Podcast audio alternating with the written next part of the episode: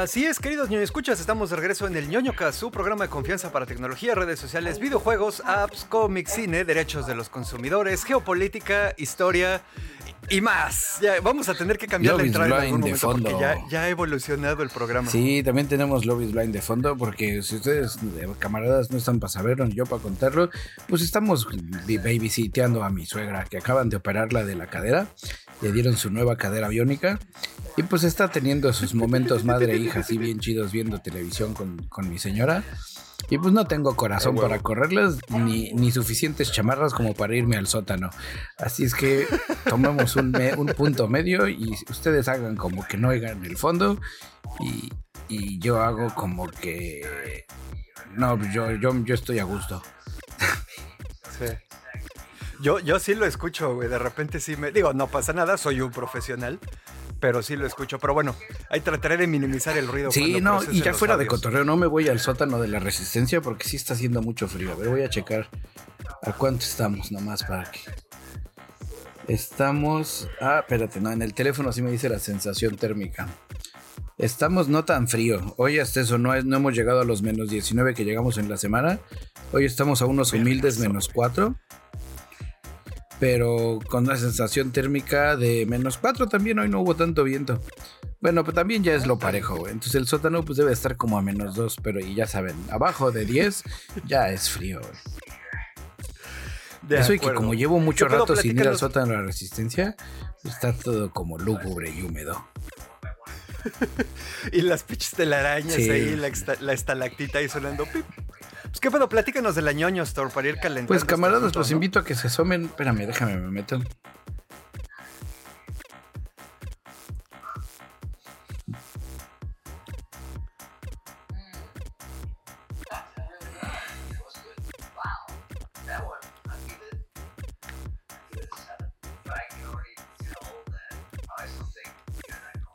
Nadie ha pedido nada, muchos culeros. Dice Garbage que está esperando su playera de los animalitos de la resistencia. Oh.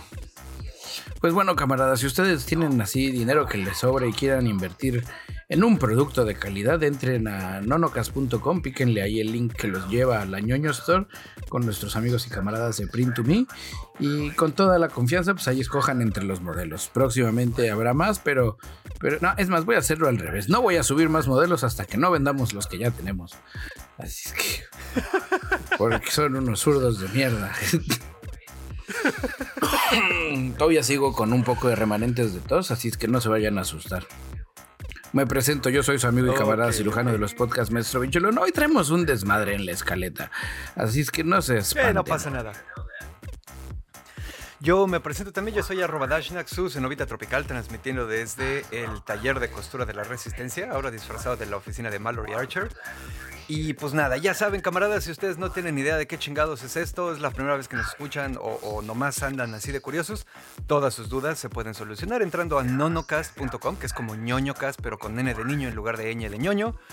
Y pues ahí hay, links a todo lo que necesiten. Nuestras redes sociales culeras, las redes sociales chidas, donde escucharnos, donde vernos, porque ya saben que tenemos tanto audio como video. Y también el Patreon, ya saben que pues al final este asunto... Espera, perdón.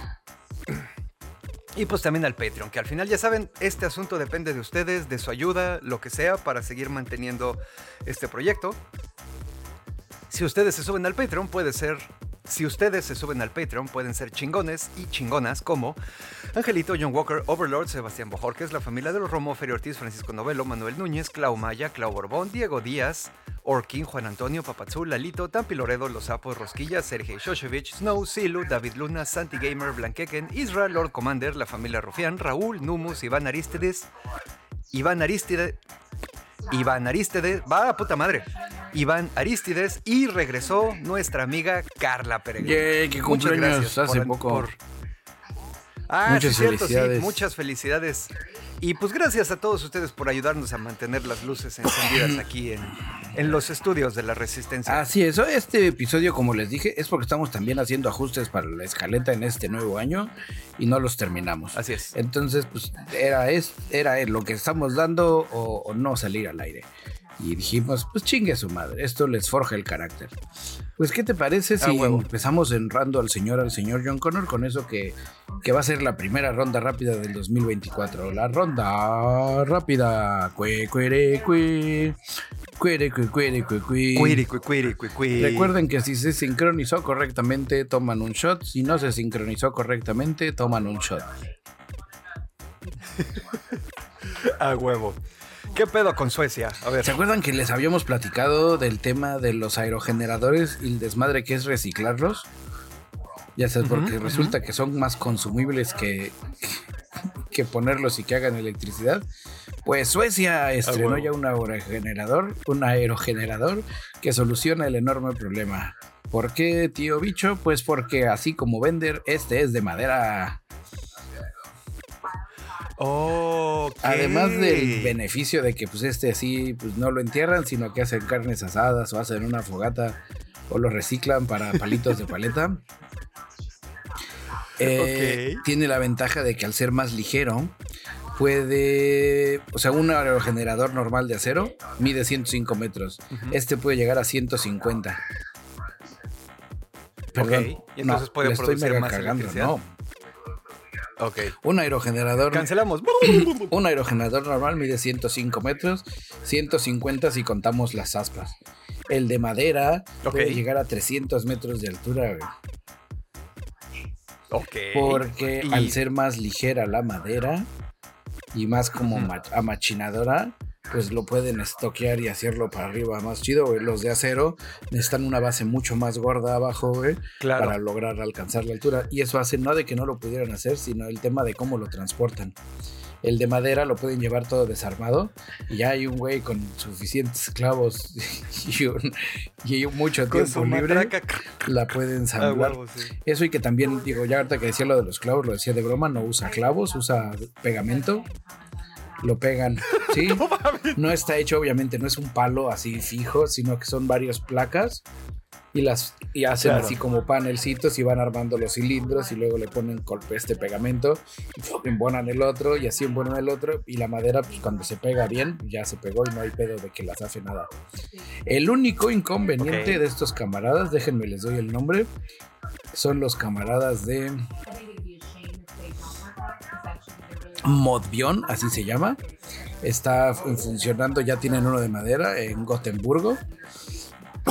El único problema es de que lo único que no es de madera son las palas, que es lo que también luego es un pedo de Ah, reciclar. puta Eh, dentro de las otras cosas decían que la huella de carbono de los de madera es negativa a diferencia de los normales, porque la fabricación en acero en los altos hornos genera combustibles, usa Claro. combustibles fósiles y al final ya que Ajá. instalas tu aerogenerador de acero estás debiendo ya huella de carbono. En el tema de este es al revés, porque los árboles con- atrapan el carbono y a menos que lo incendies o se pudra, no se vuelve a liberar a la atmósfera ese carbono. Entonces, pues Pero bueno, ya quedó, ya sabe, camaradas, la Ok. madera es el futuro. a huevo.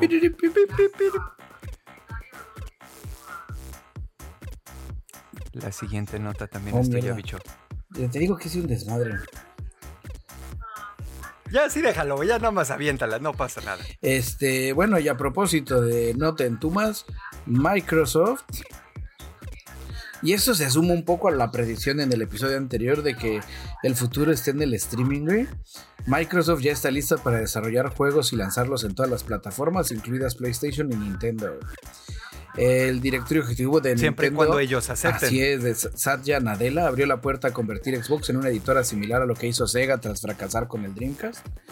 Y pues empezar a aventar juegos para todos, güey. Eh, Satya Nadella, que sí dije quién era, ¿verdad?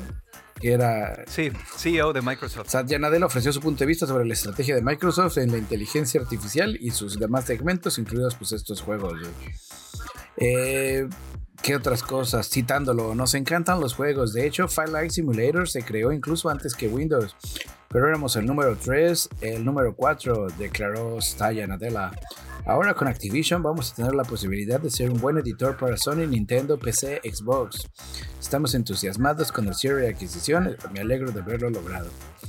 Entonces, pues va a estar interesante de que ahora van a querer aventar también su catálogo de juegos exclusivos a las demás plataformas y volverse los reyes de este mundo de los videojuegos. Que fíjate, eso también está raro porque justo ahorita está empezando también como que una guerra ideológica entre las casas productoras de videojuegos, güey. El pendejo de Ubisoft, no me acuerdo cómo se llama el güey, salió a decir hace unos días, ya sabes, así, con su copa de coñac acá en la mano, sí, a estas alturas del partido los jugadores deberían acostumbrarse a que los juegos no les pertenecen, tratando de defender un modelo de suscripción, juego en la nube, bla, bla, bla, etcétera, como lo que has estado eh, apoyando últimamente, ¿no? Y por otro lado, por ejemplo, salieron los güeyes que hicieron Baldur's Gate, el, 3 que ya ves que acaba de salir y fue así un pinche super juegazo y lo que sea. Y dijeron, ah, se van a la verga, güey. Nuestro pinche juego nunca va a aparecer en esos servicios de suscripción. Nosotros vendemos juegos físicos. Y por eso no lo he jugado. De todas maneras no lo ibas a jugar, güey. Sí, me lo recomendó Pancho. Ese es el problema. Ah, sí, ese es el tema, güey. Creo que, creo que así como más adelante vamos a platicar sobre la era de la suscripción y el streaming va a morir, el tema de los videojuegos se están subiendo, más bien se llevan subiendo mucho rato, pero no ha pegado hasta ahorita que va a pegar y va a ser un poco una revolución. Donde si Microsoft está pensando en hacer eso es porque ya sabe que su modelo de negocios a futuro no está en vender consolas, sino en vender servicio. Ay, pero ¿quién soy desde, Una desde una perspectiva Sí, no, no, no, desde una, no creo que estés equivocado. Desde una perspectiva de ganancia probablemente sí funcione. Eh, a mí lo que me preocupa es que pues creo que eso podría erosionar un poquito más los ya de por sí maltrechos derechos de los consumidores, ¿no? Pero bueno, eres un socialista. No, sí estaría chido. soy un zurdo, soy un zurdo rojo de Bueno, platícanos ahora, ¿qué cancelaron? Eh, más las noticias para todos los camaradas que les gustan eh, las series chingonas con un humor fino y que toman riesgos. Max acaba de, o sea, Max de HBO acaba de cancelar Our Flag Means Death. la serie donde sale Taika Waititi. Ah, porque ya Waikiki. Ya investigué. Si no es Taika Waititi, es Taika. Para nosotros siempre va a ser Taika Waikiki bueno, ese cabrón ya sabe que sale ese güey, sale Hodor, sale todo el mundo y está bien chingona la serie, ya la cancelaron. Ahorita lo que están haciendo es que varios, varias personas del cast eh, están así como que tratando de hacer campañita en redes sociales para que escriban cartas, a ver si alguien más quiere aplicarle así la necromancia y revivirla en otra casa productora o que Max diga, no, pues sí, le estamos cagando. Pero pues ya saben, esto es, es ya saben, así como que, ah, está demasiado chida esa serie, vamos a cancelarla. Apple se la podría llevar, Apple TV. Tiene, tiene series que he estado viendo que están buenas. Y bueno, directo desde... ¿De dónde más? De dónde salen los productos eh, arquitectónicos misteriosos que luego nadie entiende y que luego nadie le da seguimiento y que luego nadie nunca lo hace. Así es, te estamos hablando aquí, Arabia Saudí. Pues imagínense un rascacielos invertido bunkerizado. Ok. Es como un rascacielos porque, pues, es, ya sabes, alto, pero en este caso no es alto porque es anti-alto, es hacia abajo. Ya sabes, tú. O sea, está enterrado. es como un rascacielos enterrado. Y que, se cierra como búnker. Es el nuevo concepto de hotel bunkerizado. Mm, ok, a ver, a ver. Eh, estoy buscando la descripción. Oculto a la vista del mundo. El acceso al recinto se realizará en una de las marinas más grandes. Desde ahí, los visitantes tomarán un barco con un canal subterráneo que es el único acceso oculto al recinto. Ya una vez adentro hay un patio interior en el que se acceden sus instalaciones con 100 metros de altura a lo largo de las paredes, dentro de la montaña. Está, la neta está como una base, como una base de Nerf, pero con estilo más suyo, ya sabes, con más... más no les falta tener a los Sebas ahí guardados, Sí, y, lo mismo que traen de siempre, güey. Es una eh, comunidad futurista ofreciendo una sensación y experiencias inolvidables porque va a haber un laboratorio y turismo de lujo, investigación de última tecnología en el metaverso, porque así es este de abarrote de los vendehumos inmobiliarios. Eh, aquí lo escuchó primero, camarada, ya luego les compartiremos más información si tienen a bien avanzar el proyecto. Todavía ni siquiera han acabado las otras chingomil pendejadas que han eh, este, presentado. Ese es el tema, Sí, y ni las van a acabar. no las van a acabar, tienen que estar manteniendo así cada, cada año y medio o cada año necesitan el nuevo proyecto. Porque ya a los que engatusaron con el otro proyecto ya no les van a devolver la lana, necesitan más dinero. A huevo, sí, cierto. Y entonces así, ya cuando a la banda se les, se les olvida The Line, el viejito por estar poniendo atención en este, el nuevo, y así se la van llevando, los van recorriendo uno. Así es, y a los güeyes que invierten en The Line les regalan acciones para este, para que dejen de quejarse. Ay, sí, no mames. Bueno, platícanos, ¿qué va a regresar al cine? Pues de hecho, bueno, sí ya había llegado al cine, pero las adaptaciones eran así como que más experimentales. James Wan, director eh, de terror. Seguramente ustedes lo... Eh, otra vez. Aquí. Pues ahí les va el director James Wan, que ustedes seguramente recordarán por haber hecho la última película de terror que sonó así chingón, la de Malignant. Este, pues empezó el año diciendo así, más bien terminó el año, porque esta nota es de finales de diciembre, pero me gustó tanto que se las guardé. Este, pues bueno, tiene así como que varias cosas. El güey se ha estado juntando con casas productoras para desarrollar videojuegos basados en películas que hizo o que va a hacer eh, del género de horror.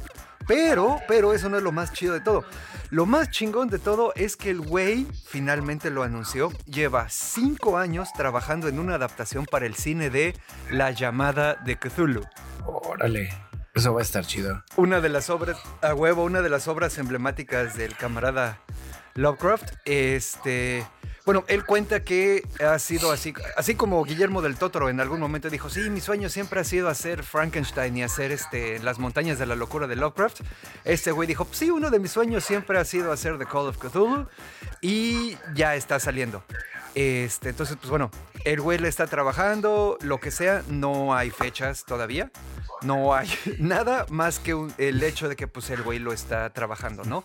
Ya así como que de, side note, también hay una posibilidad de que James Wan eh, colabore en algún proyecto con Sam Raimi, que ustedes recordarán también como el director de la famosa saga de películas Evil Dead, donde sale Ash, el güey con la manita de motosierra. Y que también tiene que ver ahí con el Lovecraft por el Necronomicon y todo.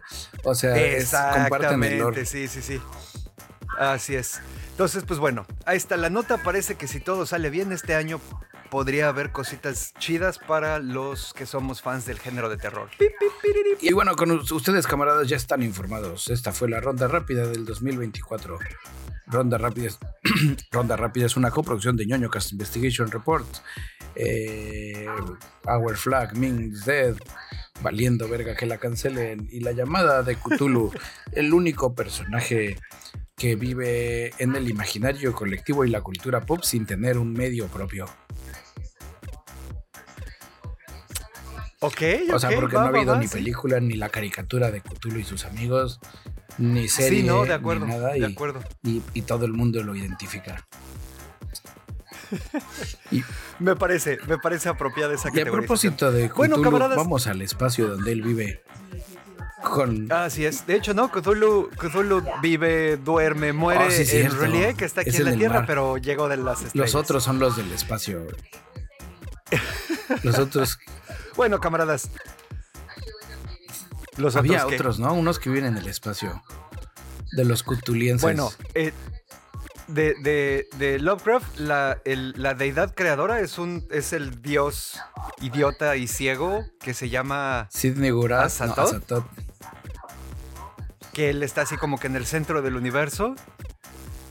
Eh, y bueno, hay así como que otras, ¿no? Pero pues sí. Yo creo que más bien. Y sí hay criaturas que viven en el espacio, como los estos güeyes que son una mezcla de anfibio y hongo, los Migo, que son los güeyes que te quitan el cerebro, lo meten en una latita y se lo llevan. Que de eso hablan en la obra de Whisper in the Darkness. Oh.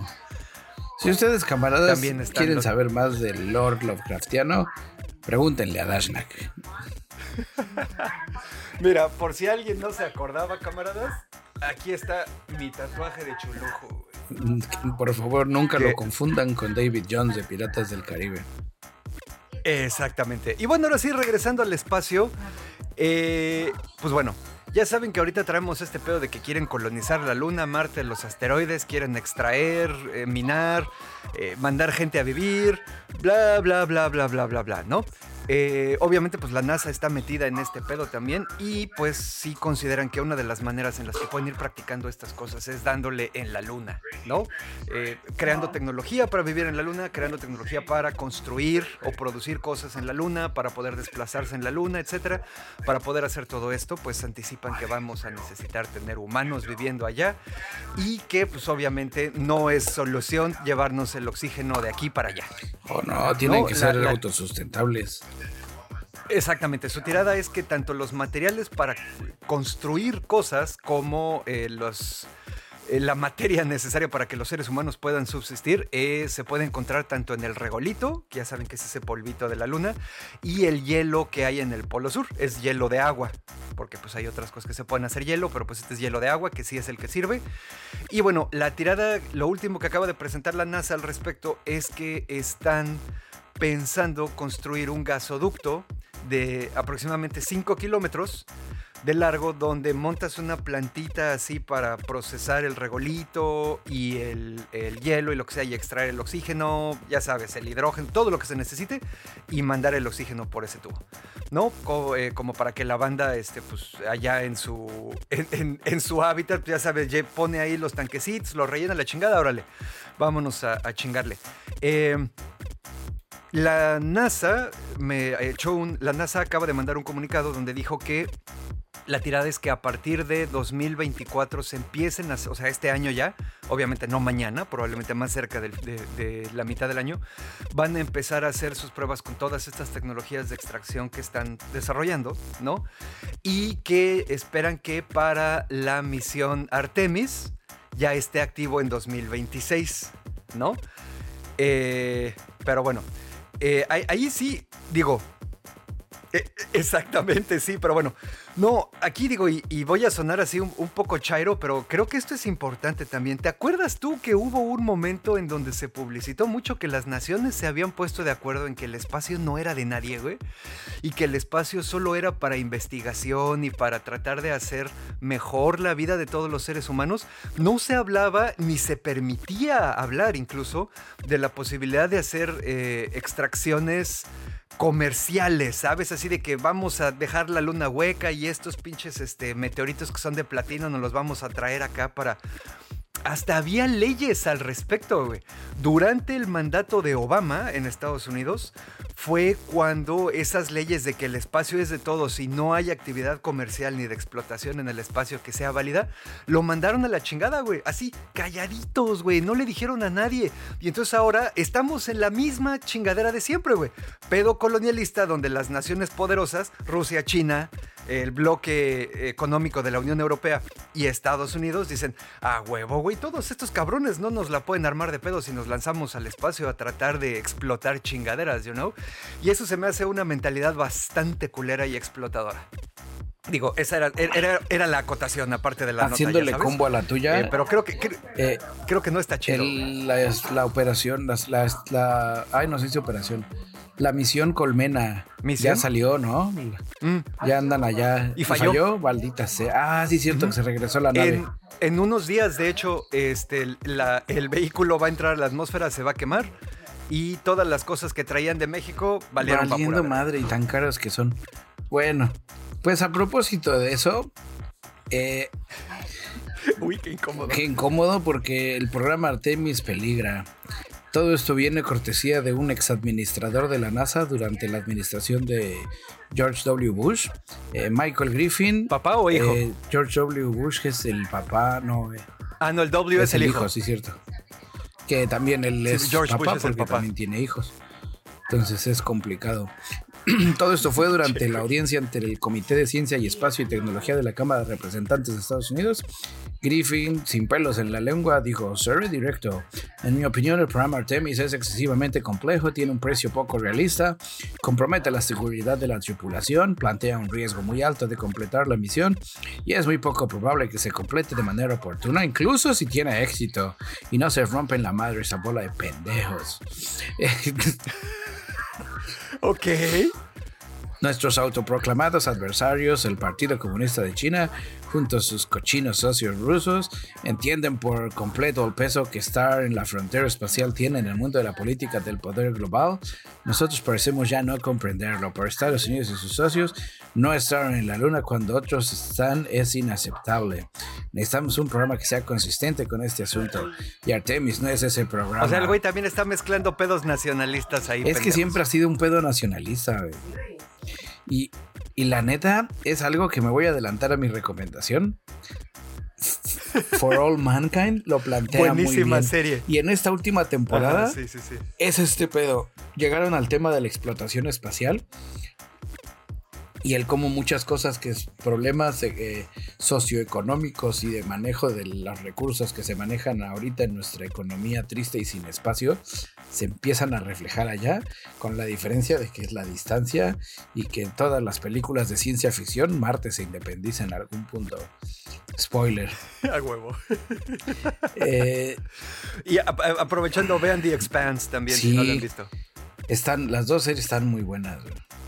Pero bueno, ese fue el programa Artemis. Ahora, bueno, esto nada más lo dijo este cabrón, no es una declaración así de nadie que de veras tome decisiones, no, lo dijo el presidente, no lo dijeron los astronautas que iban a ir. Pero pues es quién lo dice y cuándo lo dice y cómo lo dice y sus razones. Ese es el problema. Pues sí. Ya sabes, donde para muchas personas hace sentido el tema del nacionalismo estúpido y, él sabe, ya sabes, él, él pues, es un doctor científico de los alineados. ajá, ajá. Y por sabe, sabe por dónde, por dónde mandar el mensaje o por dónde meterlo para que Y por el otro lado, cuando alguien pregunta, claro que está funcionando. A ver, lo que acabamos de mandar, ¿dónde cayó? Ay, patrón, se cayó, güey. Es que me da, al cuente le da ansiedad. Pues sí, no ayuda. No ayuda el discurso. Bueno, esa fue la ronda rápida espacial, un poco agridulce. Pues sí.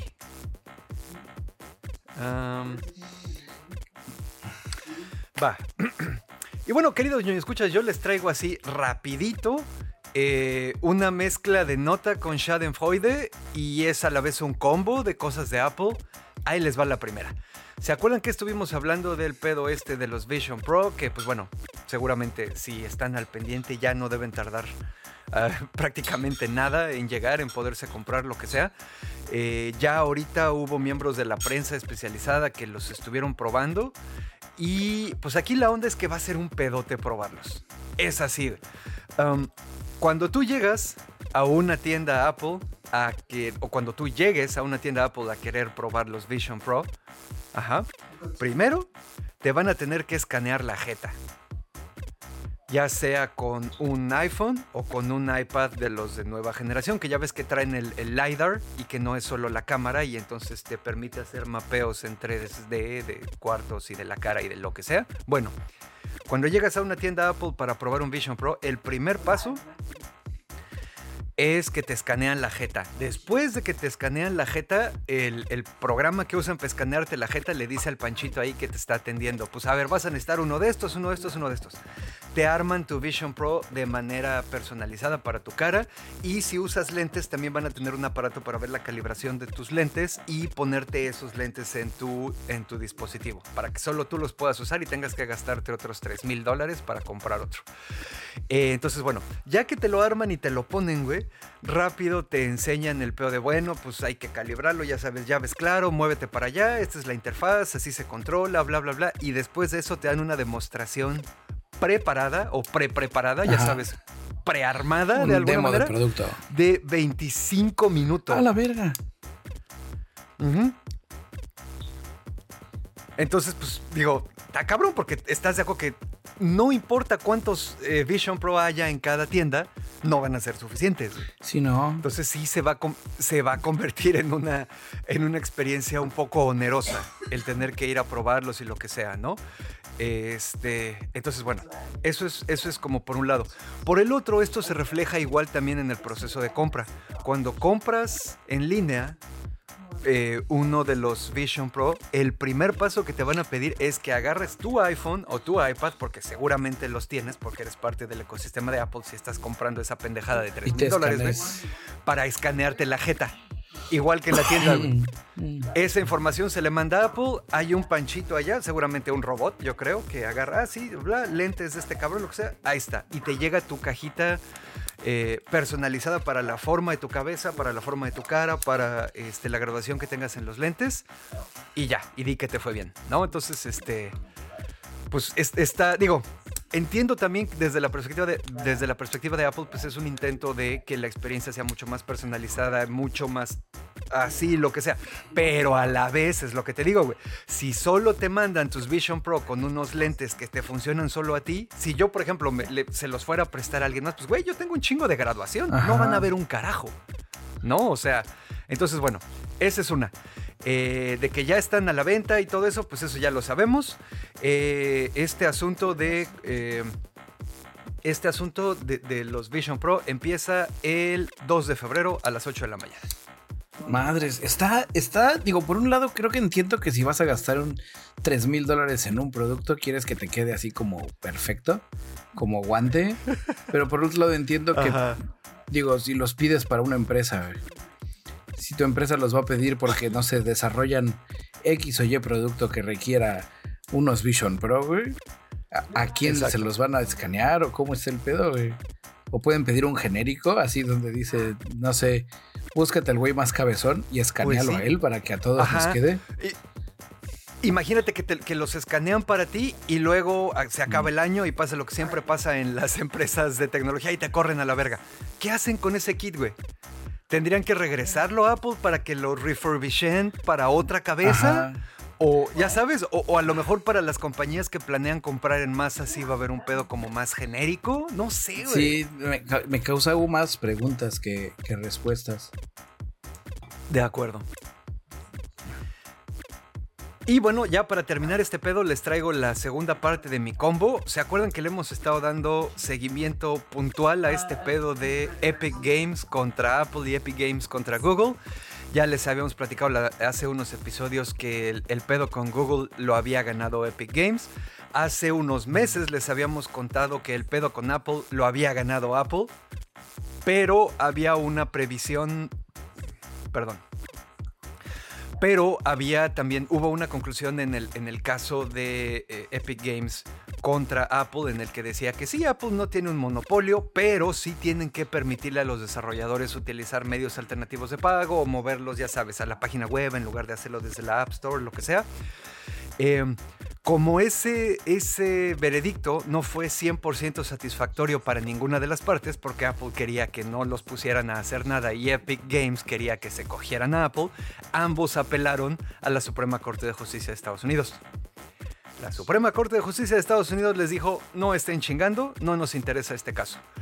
Eh, la Corte tiene la facultad de atraer, ya sabes, los casos que, considere importantes y también tiene la facultad de eh, desechar o de simplemente decidir no ver los casos que no considere importantes. En este caso le dijo tanto Apple como Epic Games, no me estén chingando, yo no sé, güey, ya tengo ahorita pedos más grandes quitándoles derechos a las mujeres y a las minorías sexuales y a las minorías raciales, no me voy a estar peleando con sus pedos, güey. Entonces lo rechazó. Eso significa que el veredicto de que Apple no tiene un monopolio, pero sí tiene que permitir los pagos alternativos, es el final. Y ya se quedó. Sin embargo, eso no es una victoria, güey. Un día después, porque esta, esta madre, esta nota ya tiene unos días. Unos cuantos días, no es cierto, no fueron ni siquiera unos cuantos. Un día después de que saliera esta nota, güey, nos enteramos de que Apple ya dijo, sí, a huevo, güey. Eh, reescribió sus reglas de, para desarrolladores y lo que sea, y que de todas maneras les planea seguir cobrando el 30% y que van a tener que estar que van a tener que estar mandando ya sabes este así como que los em, estados de cuenta de lo que o sea es ya es un pedo feudal güey donde el mismo Apple dice yo creo que no vamos a poder quitarles el 30% de sus ventas a estos güeyes que usan métodos alternativos de pago pero no por eso lo vamos a dejar de intentar maldita sea güey. sabes entonces eh, están como en ese pedo en el que sí puedes hacer estas cosas, pero nos tienes que pagar por acá. Y también que uno como desarrollador, esto solo aplica para los desarrolladores en Estados Unidos, ¿eh? porque pues ya sabes que estas legislaciones son por país. Aquí en México te siguen ensartando hasta que alguien los demande igual. ¿Qué eso? Aquí no va a pasar. Tanto en México como en Estados Unidos este año tenemos más problemas más grandes de qué preocuparnos. como para andar viendo. ¿Y sabes qué? Pecando, pecando de ser como tú y ser medio este, conspiroso, no, no, no conspiranoide de, ya sabes, de, papel aluminio, pero sí de tratar de unir puntos que a lo mejor no están. Yo siento que a lo mejor este pedo está amarrado un poco con. Acuérdate quiénes están ahorita en la Suprema Corte, güey. En la Suprema Corte hay puros cabrones que puso Trump. No, no vayas a decir el nombre, pero que de alguna manera sí son, ya sabes, pro negocios destruyendo la vida de las personas de a pie, pro capitalismo voraz, pro quitarles derechos a las, a las mujeres, minorías sexuales, minorías raciales, etc. Y como viene este peo de periodo de elecciones y todas esas cosas, yo creo que se están haciendo pendejos para no sentar precedente para algo gordo que va a pasar después, güey. Pero bueno, esa es solo mi opinión. Ese se suma al episodio de predicciones de la semana pasada. Pues yo a propósito, porque algo que, pues que, me faltó a mí sumar a la predicción, al episodio de las predicciones proféticas, era el fin de la, de la era de las suscripciones se acerca. Esta predicción no es mía, la traigo cortesía de nuestro medio hermano, el New York Times, donde en unos artículos que estaban sacando, pues empiezan a platicar, ¿no? Eh, opinan que las empresas tecnológicas ya deberían de ser un poco más como Apple y empezar a abandonar el tema de las suscripciones. El modelo que manejan, donde explican este pedo, se llama, es el modelo de la cola larga y es como un brontosaurio, Donde a final de cuentas tienes... Espérame, déjame, me abro esta madre. Donde sí se ve bien mis imágenes.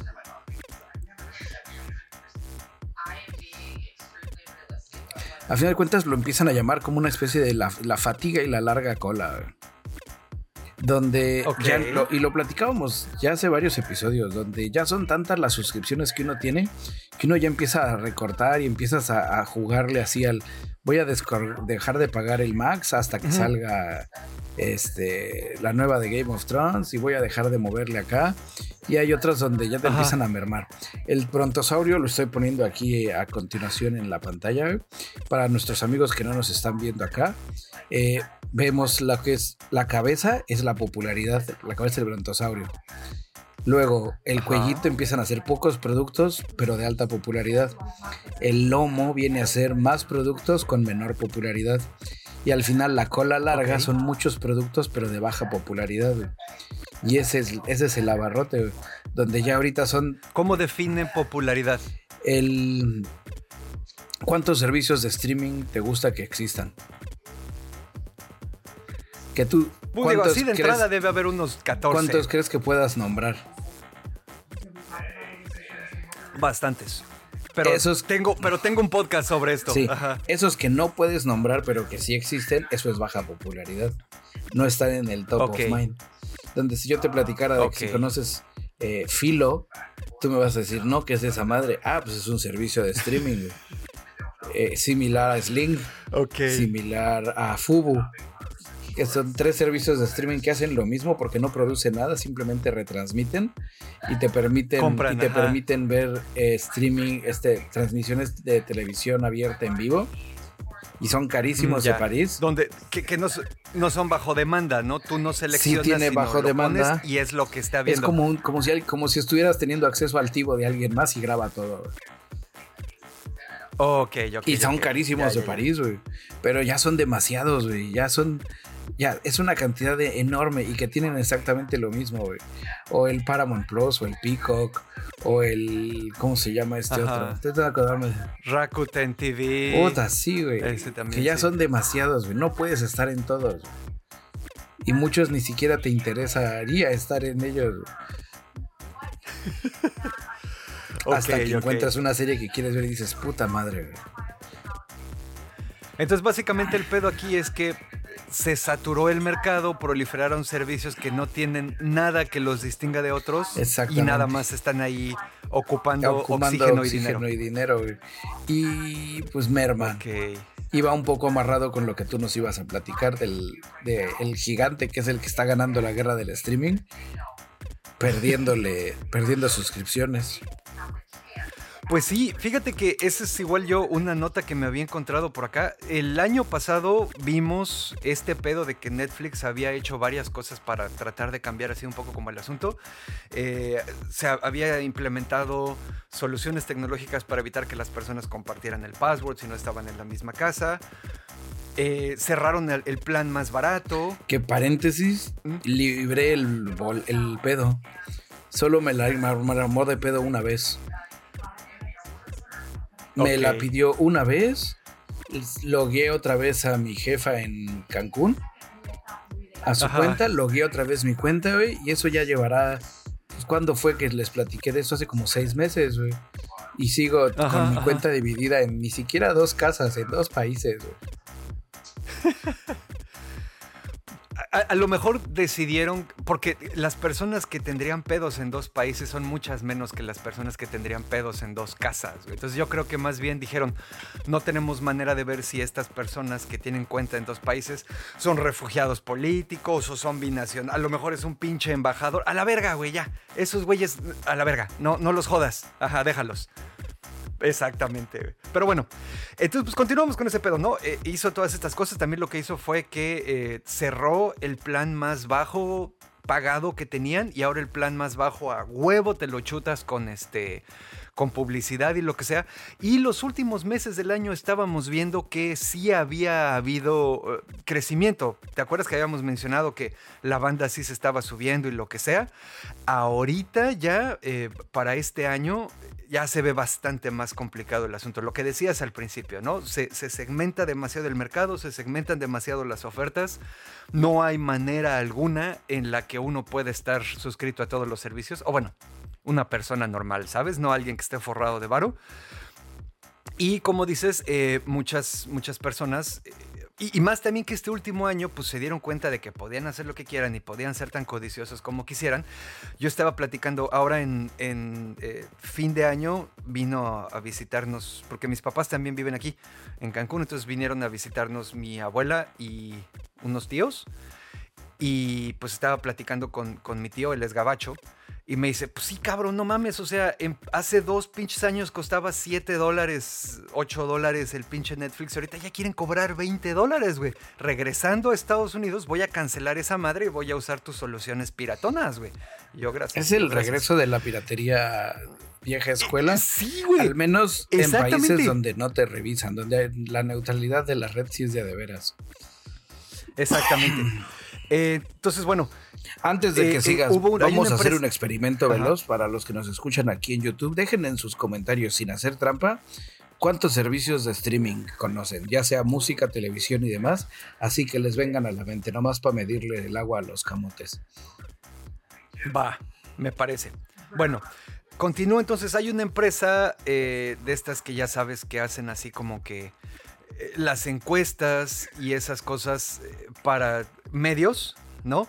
Pues esta empresa se llama Antena en Estados Unidos. Sacaron un informe que detalla que eh, empezando el año, ya hay un 33% de suscriptores, solo en Estados Unidos. Un 33% de suscriptores a Netflix, un tercio, güey, que está planteando ya cortarlo a la chingada, güey. Que también viene la otra cosa, güey. No es solo un pedo del varo, es que también luego las cosas ya no están chidas. O, por ejemplo, en el caso, caso específico de Netflix, que empieza a hacer cosas chingonas y luego las mata, güey. Como Cowboy Bebop o cosas así. Digo, por suerte no se chingaron The Sandman, pero, pero ¿sabes? Es así como, como a lo que me refiero, ¿no? Entonces, pues aparte de ese problema de lo que hizo Netflix, porque Netflix fue el primero que empezó a hacer lo que quiso y atrasito de él se vino Disney Plus y Apple TV que dijeron, ah, sí, putos, pues también les vamos a subir el precio nosotros. Y si no les gusta, se van a la chingada, güey. Entonces también ya es lo que dices, ese, esa sensación de cansancio de estar puta, güey. Pues es que también estos dos pinches servicios tienen casi lo mismo y no voy a pagar los dos nada más por tener estas dos series en cada uno. Que ahí es donde Netflix, ¿sabes? Netflix ya aprendió, güey. Porque ahí viene Stranger Things, güey. Entonces ahorita que dices, gente que está pensando en cancelar, va a llegar Stranger Things. Y van a decir, puta madre, está bien, veo Stranger Things, güey. En el Inter tuvieron ahorita una serie que me... Voy a un poco adelantarme. Eh, la Sociedad de la Nieve, que rompió récords ahorita de streaming en Netflix. Ok, ok. Ya nos platicarás. Ya les platicaré más adelante. Pero, pero es eso, güey, donde a final de cuentas Netflix ya está aprendiendo a saberse administrar sus series exitosas, Donde no, es HBO Max. Hay varias series que quiero ver en HBO Max, incluyendo 30 monedas. Y hay una de la mafia taiwanesa, güey. Pero esas dos me estoy esperando a que salga la The House of the Dragon cuando vuelva a activarme su suscripción para, ver para ver las tres juntas, güey. Ok. O ya sabes, porque no las puedes ver al mismo tiempo, pero vas a ver. Bueno, sí, porque House of the Dragon va a ser un episodio de la semana y en el Inter me, maratoneo las otras. Netflix, te digo, ya, ya se la aprendió, güey. Y avienta la peliculita esta, y avienta el otro acá, güey. Y está dando ahora el de este desmadre, güey. Y el juego del calamar y los realities, que es lo que también le está apostando. Entonces, aunque yo quiera bajarme, güey, mi señora no le gustan los realities esos, Entonces, puta, güey. Ok. Este digo, es la serie que me, es el, servicio de streaming que aprendió a quedarse en tu casa como el favorito de todos. Ok. Que es, siempre Netflix y algo más. ¿No? O sea. Es el, nuevo Nintendo Wii, güey. Donde nunca le apostaron a ser el primer lugar, pero a la larga llegaron a ser de los, de los más estables y más ahí siempre. Y está, por ejemplo, hay una serie, un reality, de hecho, es el que están viendo ahorita, creo que es. No, no es Love is Blind. Es. Ay, no me acuerdo, es uno de esos realities del amor. Donde fue así. Ese de Love is Blind también lo vio mi suegra. Ajá, pero este que te digo fue su primera transmisión en vivo y que se, ah, no, sí fue el Love is Blind, güey, y que se hizo un cagadero, güey, y toda la gente así, ya sabes, armándola de pedo, y ahí siguen, güey, y ahí siguen, y ya cuando diga uno, ya me voy a salir, voy a cancelarlo, ya anuncian que sale la nueva temporada, y las tienen divididas donde liberan la mitad de los episodios ahorita, y luego en tres meses liberan las otras, y luego en un mes es el especial, de la reunión. Entonces, puta, güey. Ajá, ajá. Eh, Un año sería muy complejo estarse apagando y, y, como te cobran el mes de todas maneras, pues siempre hay algo que ver, güey. En eso ya, mm, desafortunadamente, nos tienen atorados. Bueno, entonces definitivamente ustedes sí son público cautivo. Sí. en tu... En tu casa. Sí, y, tienes que estar, güey. Y eh, también como funciona el pedo en el gabacho, que no puedes tener acceso a la piratería tan sencilla, güey. Pues tienes que estar. Sí, necesitas soluciones tecnológicas más refinadas. Te acaba de recomendar una serie y en dónde está, en tal lado, güey. Puta, güey. Entonces ahí vas a ver cuánto sale el desmadre, güey. Y si te dan descuento, güey. Y así como muchas veces... O tratar de agarrarlo con promo. ¿Sabes cuántas veces no me ha tocado suscribirme a un servicio y cancelar el mismo día que me suscribo nada más para poder ver la serie en maratón o la película, güey? Chingos de veces, güey. Ay, no mames, ok. Porque se te olvida, güey. Esa es la Eh, otra, pues güey. Me ha tocado mucha banda que le, le recomiendas, ah, ya viste tal cosa, güey. ¿Dónde está en Hulu? Ay, creo que no tengo Hulu, güey. Revisan, ay, no, sí lo tengo, güey. Y lo llevan pagando sin verlo meses, güey. A huevo, sí. En fin. Pues bueno. Una sección que teníamos olvidada y que regresó 2024, cortesía de un ñoño escucha, Expedientes Médicos del Reino Champiñón. Cuire, cuire, cuire.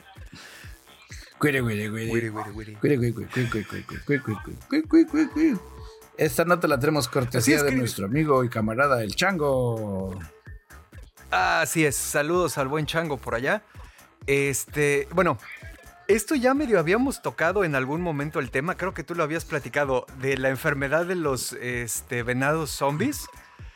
Que es un pedo que así como que los veías y veías así, el- a to- ya sabes, así todos acabados, así ojos Como sumidos. zombie todos de George flacos, Romero. Problemas. Exactamente, caminando despacito, desorientados, problemas para mantener el equilibrio, lo que sea.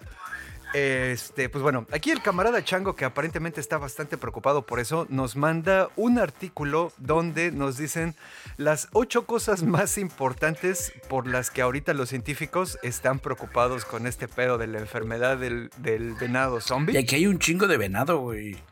Ese es el otro pedo, güey. Sí, no, no, no. eh, eh, ahí te va. Número uno, ¿qué es esta madre? La enfermedad de, de el venado zombie o chronic wasting disease, como le dicen en el CDC en Estados Unidos, es una enfermedad de priones que afecta Oh, no. a los venados, los caribús, los renos, los venados zika y los, ¿qué es un mus? Los alces. Este, lo han encontrado en ciertas áreas de Norteamérica, incluyendo Canadá y Estados Unidos, también en Noruega y en Corea del Sur. Eh, para la banda que no se acuerde o no sepa, este pedo de que sea un- una enfermedad de priones es que el agente patógeno no es ni un virus, ni una bacteria, ni un hongo, ni nada de esas cosas. Es solo un fragmento de proteína que usualmente está doblado para el otro lado, porque ya ven que las proteínas son cadenas de aminoácidos largas que entonces tienen estructuras tridimensionales. Y muchas de las propiedades de, de- de lo que sea que hagan las proteínas tiene que ver con su forma. Eh, hay una propiedad de estas moléculas que es la quiralidad, que es para qué lado están dobladas o para qué lado está su simetría. Y si es del lado incorrecto, hay muchos pedos. y esos son los famosos priones. Número dos. Los casos de la enfermedad del venado zombie están creciendo en Estados Unidos. Ya se encontraron, eh, eh, se encontró esta enfermedad en 800 muestras de diferentes venados. ¿Qué es mus? Otra vez se me olvidó. eh, este, alces. alces. Ajá. Venados y alces en Wyoming. ¿No? Ahí donde me Eh, queda aparentemente- es de esas enfermedades que avanzan muy despacito. No es una pandemia así, ya sabes, como la, el virus zombie. No, sí, yo me acuerdo en eh, el juego este, ¿cómo se llamaba? Plague. Plague Inc. En Plague Inc. Podías jugar como prión. prión y era bien Ajá. difícil por lo mismo. Ajá. Ok, me queda medianamente lejos. Ok. Eh, obviamente en este caso en particular de esta enfermedad no hay cura ni vacuna, ¿no? Entonces, pues bueno, ah, esto, esto que dije de que lo encontraron eh, solo ha sido en animales, no ha brincado a seres humanos, pero eso es precisamente lo, que- lo que tiene preocupada a la banda, ¿no? Aquí eh, el tercer punto es por qué los científicos están preocupados por una posible transmisión. Bueno, históricamente tenemos información de que las enfermedades de priones sí pueden saltar de manera más o menos fácil entre especies, ¿no? Por ejemplo, la famosa enfermedad de la Vaca de la vaca loca. Este, pues esa madre pasó en Inglaterra y de la noche a la mañana brincó de las vacas a los seres humanos, ¿no? Entonces, pues bueno, están preocupados por eso. No hay todavía indicios de que haya ocurrido. No sabemos si vaya a ocurrir, pero pues como dije, existe el antecedente de que los priones se pueden brincar. La otra también es este, que bueno, estas enfermedades de priones afectan a todas las especies. ¿No? Entonces no es así como que los seres humanos seamos inmunes a esa madre. Y el problema es que esta enfermedad Ok, la manera en la que atacan los priones, insisto, como son pedacitos de, proteínas nada más que están así dobladas raro o giradas para el otro lado, pues no es así como que te da COVID y luego luego se empieza a reproducir y te mueres a la chingada ya. No, las enfermedades de priones pueden llegar a tomar más tiempo en lo que la proteína se empieza a replicar y empieza a causar problemas, empieza a destruir tejidos, lo que sea, hasta que pasa el punto de no retorno, ¿no? En el caso de la enfermedad de los eh, venados zombies, eh, aparentemente hay un periodo que puede durar hasta un año un año en el que el animal no solo está infectado, sino ya es infeccioso Ajá. también, pero todavía no tiene ¿Y síntomas. cómo se contagia? No tengo idea. O sea, de ser como por comida, ¿no? O sea, que te comes al venado. Pues sí. En, en, eh, la mayoría de las enfermedades de priones que hemos visto se transmiten así o por mordidas también. Por ejemplo, la enfermedad de la vaca loca, pues te da por esa madre. La que les platicamos el episodio pasado que les da a los que eh, hacen canibalismo ritual, Kuru, es por, Por comerse, el cerebro de los humanos que ya están infectados con tiene esa madre. proteína ¿no? doblada. Exactamente. Pues no se la coman Entonces, bueno, doblada, el- camaradas. Ese es el consejo. Eh, bueno, este, estas, esta enfermedad da, eh, causa pérdida drástica de peso, Mm. tropezones y otro tipo de problemas neurológicos. eh, estar así, ya sabes, todo distraído y en la pendeja, babear, eh, sed excesiva, orinas- eh, orinación excesiva, orejas gachas y la falta de miedo a la gente. Pues sí, Esa porque es para que te lo comas. Exactamente. Entonces, pues bueno, eh, ¿qué más, qué más, qué más?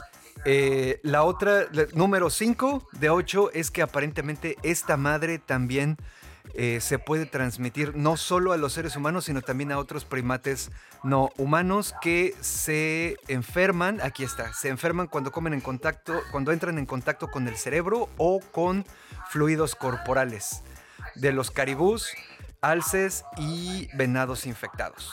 ¿no? Entonces no es solo un pedo de humanos, también se puede ir a otros primates. Está Eh, volvemos a lo mismo. Eh, número 6 de 8, es difícil erradicar esta enfermedad del ambiente donde se encuentra. Porque volvemos a lo mismo, güey. Como son solo pedacitos de proteínas, no, ya sabes, no es algo vivo que tenga. No es como las bacterias que tienen, ya sabes, su, su- su pared celular que los separa del mundo y si la perforas ya se los lleva a la verga. No, esta madre son pedacitos de proteínas que se pueden quedar en la pinche tierra, así tirados, güey, durante varios años. Maldita sea, güey. Es resistente a desinfectantes, formaldehído, radiación y hasta la incineración a 600 grados centígrados. Órale, eso es mucho. Es el pinche Superman de los priones, güey. Número 7. La enfermedad del venado zombie se descubrió por primera vez en Colorado en 1967 y no ha habido historias de humanos afectados. Pero volvemos a lo mismo, siguen teniendo miedo de ese pedo. Eh, Finalmente, los, eh, las recomendaciones del Centro para Control de Enfermedades en Estados Unidos dice que no hay que dispararle a, esto- a- a estos animales. Bueno, o sea, no hay que dispararle, manejarlos, ya sea a ellos o a su carne, o comer la carne de estos animales, ya sabes, lo que dijimos, ¿no? Este venado, caribú y. Siempre se me olvida. Alce. Alce. Este, que se vean así como que raritos o lo que sea, o si te los encuentras muertos en la, en la carretera, porque también eso es algo que sí ocurre de repente en esos lugares donde hacen ¡Hija! Roadkill. Se encuentran animales muertos en la carretera, el roadkill le dicen, pues a la verga, güey, lo limpio y me lo como.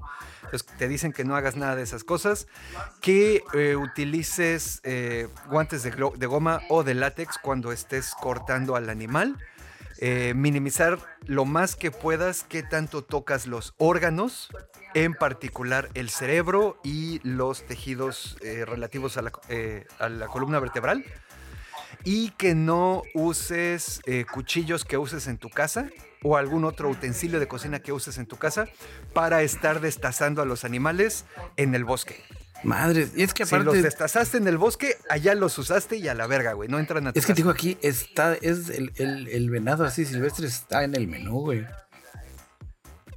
Y es muy rico. Sí, no, ya sé, digo, y la verdad sí sabe rico el venado, yo, yo. Y lo aguanta admito. 600 grados. Ese es el otro pedo, güey. Donde no hay manera.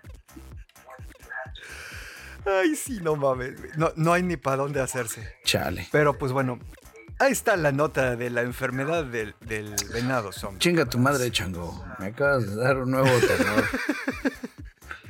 Ahora, pinche bicho en la noche va a estar así, el güey ya no va a poder Sí, dormir. no, sí hay venado por aquí cerca, güey. Mi señora ya atropelló dos. Oh, y aparte es bien peligroso, güey, porque Son grandes. uno se acuerda de la pinche película de Bambi y dice, ay, sí, los pinches venaditos. No, vete a la verga, güey. Un venado adulto es una pendejadota que sí te anda madreando el coche y te puedes Al menos de la especie que está acá, porque el venado que luego tenemos en el sureste en México, aunque ya sea adulto, es, es, es bambizoso.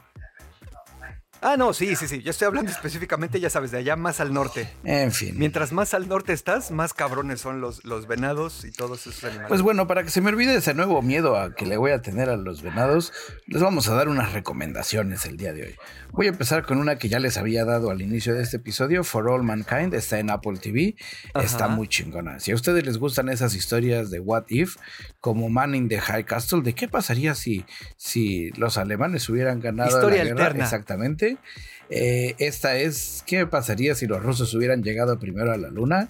Y se hace un desmadre. güey. Ahorita en la cuarta temporada, cada temporada, perdón, maneja una década diferente. La primera temporada fue del viaje la carrera espacial en la luna. La segunda temporada van en los 70s. Tercera temporada fueron los 80, 90 y ahorita estamos ya entrando a los 2000 en esta cuarta, y se está poniendo chingón. Con decirlo de alguna manera así, sin que suene tan spoiler, pero sí puede ser spoiler soso, pues ya llegamos a Marte desde hace varias temporadas. Porque la carrera espacial nunca se detuvo. Otra temporada, otra serie, bueno, esta es una película, esta la encuentran en Amazon Prime, se llama Foe, F-O-E. Es un episodio Enemigo. de Black Mirror, pero hecho en el universo de Blade Runner a modo de precuela de los Replicants. Así de sencillo se las vendo. El- y obviamente todo con una perspectiva súper artística, mamadora, 10.000, esto es cine. Y mi última recomendación, si ustedes están metidos en el universo del True Crime y de ese pedo, ya sabes, resolver el misterio, eh, la serie se llama, bueno, la docu-serie se llama El curioso caso de Natalia Grace, donde cuenta la historia de aquí en Indiana, una familia adopta una niña. Ah, es la morra ucraniana, ¿verdad? Ajá. Sí, a huevo. Pero las dos temporadas que acaba- acaban de liberar la segunda temporada y ya fue así el hitazo. Está bastante interesante, muy bien contada. Platícale a la banda de qué trata, porque creo que. ¿Vieron, no. Si vieron la película de la órfana, la órfana, la órfana con su legacía, The, The huérfana. la, de- la huérfana, donde esta familia adopta a esta niña. La niña tiene un problema de dwarfism, eh, es gente, es gente pequeña. Y con dos, tres cosas más. Entonces ellos dicen, no, esto no es una niña, es una adulta. Y en las noticias así se, cuando llegó, sal- se- así se manejó y la gente se subió. Pero en esta serie vemos que hay pedos más cabrones todavía. No les quiero spoilear. Denle un quemón. Va, va, va. Esas fueron mis recomendaciones de esta semana, camaradas. Pues bueno, camaradas, yo traigo un chingo de recomendaciones porque, eh, pues ya saben que nos fuimos un rato de vacaciones. Entonces aproveché para ponerme al corriente con varias cositas que tenía ahí atravesadas. Número uno, Ricky Mori, temporada 7, súper O ya chingona. la empecé. Está el primer episodio donde se rompen la madre con un Predator, güey. No tiene madre, no mames. Y de ahí la pinche serie nada más sigue subiendo. Ya terminó la temporada. Este. Y pues si no, ya saben, se defiende bastante bien. eh, de- sigue de alguna manera eh, ampliando el lore de, de- de todos los personajes y de Rick y de la esposa muerta y que el Rick Prime y que bla, bla, bla. Entonces, pues bueno, eh, sí, sí. sí, los güeyes, lo- los que hacen Rick y Morty creo que siempre han mantenido muy bien el balance entre darnos cosas nuevas cada temporada mientras seguimos desarrollando a todos los personajes y las historias. Entonces, súper chingón. Ricky Morty, temporada 7. Siguiente, Archer, temporada 14. Es una serie que siempre recomiendo y que bicho nomás no se sube. Buenas noticias, bicho. Esta temporada ya es la última, ya se acabó Ya la me serie. puedo subir. Ya te puedes comprometer a verla, así es. Igual serie de animación, Buenísima, eh, referencias ñoñas chingonas, serie de espías. No les voy a decir más. Si a estas alturas no saben de Archer, pues ya, ¿qué les puedo decir? Siguiente. Eh, una serie que estuvimos siguiendo desde la primera temporada y que somos fans porque la dirige, la escribe y la crea el maestro del horror español, Alex de la Iglesia. Segunda temporada de 30 monedas ya terminó también y ya le empezaron a poner bien gordo el pedo. Si la primera temporada es un asunto nada más de cielo contra infierno o Dios contra el diablo o la iglesia contra los otros güeyes, la segunda temporada ya se pone bastante más cabrona y ya empezamos a meter extraterrestres, las líneas de Nazca, eh, los antiguos como Cthulhu, Necronomicones. Oh, maldita sea. Muy al estilo muy al estilo de lo que hace Alex de la Iglesia, ¿no? Entonces también ampliamente recomendada. La primera es muy buena, la primera eh, temporada es muy buena. Sí, de El acuerdo. bebé vaca. Igual su... El bebé vaca, sí cierto. Igual, eh, subiéndonos al pedo de crimen, tenemos la cuarta temporada de True Detective. Con Judy Foster. Eh, con Jodie Foster, exactamente. Lo chido de esta serie es que cada temporada es, es, es un misterio nuevo. Como borrón y cuenta y nueva. es una mezcla Ajá, y aparte está como bien interesante porque es un pedo súper atmosférico. A mí lo que más me gusta de estas de True Detective, exceptuando la 2, que esa temporada no me gustó, pero las otras tres temporadas, el pedo de la musicalización que manejan está bien chingón, güey. Escogen siempre rolas que funcionan con el ambiente de donde estás. Esta cuarta temporada estamos en Alaska, güey. Sí. Ya sabes, después de que se mete el sol y va a salir, el, va a volver a salir veintitantos días después, güey. Y ya hay un pedo. Y hay un pedo que todavía no sabes si es sobrenatural o no, porque eso es algo que maneja muy bien también. Esa Detective. línea delgada. El mal lo hacen los seres humanos, pero hay una línea muy delgada donde pudo haber cierta influencia sobrenatural para que ocurrieran esas Como la primera ¿no? temporada de Yellow Jacket. Y que luego valió madres Ándale. porque se fueron del lado sobrenatural. Bueno, eh, en este caso, digo, obviamente no, ni siquiera necesito decir que Jodie Foster, pues desde la primera escena llega partiendo madres. Esta serie, esta temporada está saliendo como animal, de uno por semana, entonces pues también se lo pueden echar ahí sin problemas. Este, otra serie que ya, igual ya me la reventé, segunda temporada de Good Omens, buenísima. No me enganchó a mí. Eh, La empecé a No ver. mames, güey. Yo me Ajá. quedé en cuando ya llegó Gabriel y llegó como desmemoriado y tienen que ir a buscar no sé qué madres porque encontraron una pieza de la clave. ¿Cuántos episodios Me eché llevas? como tres. Ya. Bueno, pues digo, si no te funcionó, no te funcionó. Eh, obviamente digo, aquí está interesante también porque Good Omens, la primera temporada está basada en un Ajá. libro que escribió Neil Gaiman junto con Terry Pratchett. La segunda temporada ya no está basada en nada, Los- pero sigue metido, En sigue el metido universo. Neil Gaiman. Todo lo que se ve ahí, o sea, es muy ese güey. O sea, es, es magia bonita. También digo, en esta época donde nos han estado llegando vergazos por todos lados, está chingón de repente ver algo que nomás está bonito. Sabes que está bien hecho, que te hace sentir calientito, que te hace reír.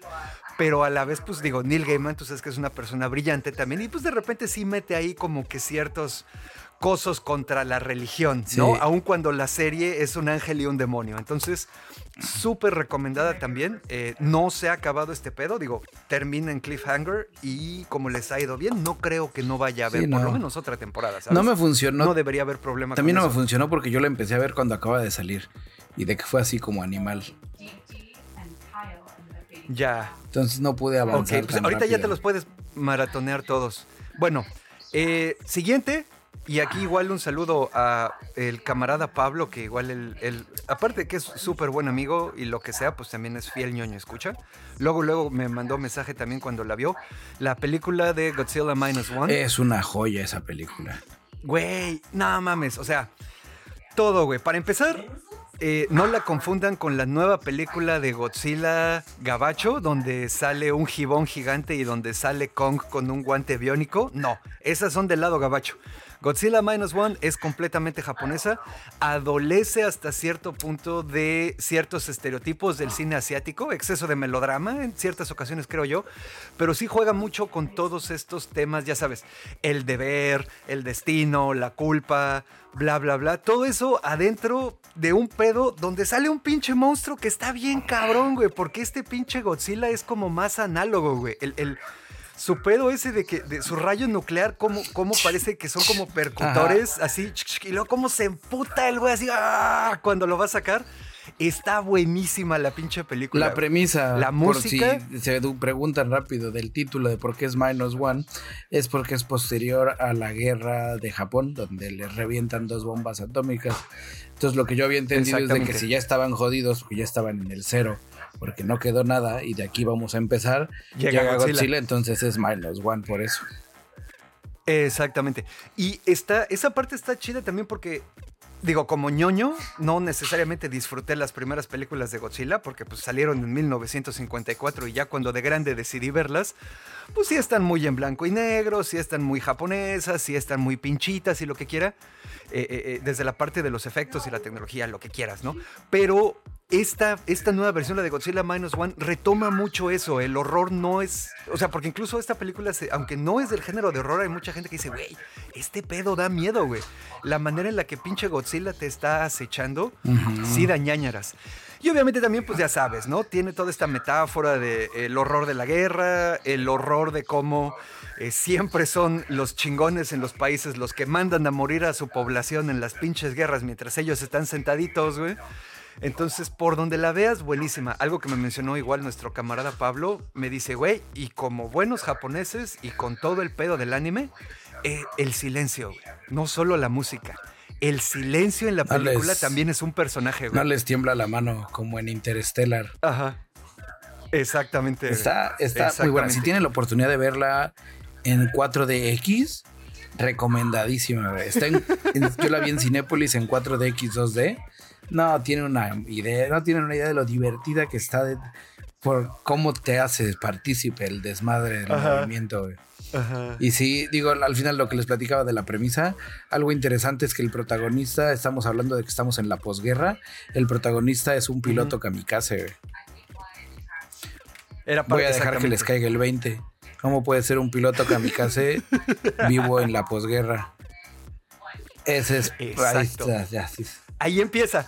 Ahí empieza el pedo, sí, de acuerdo.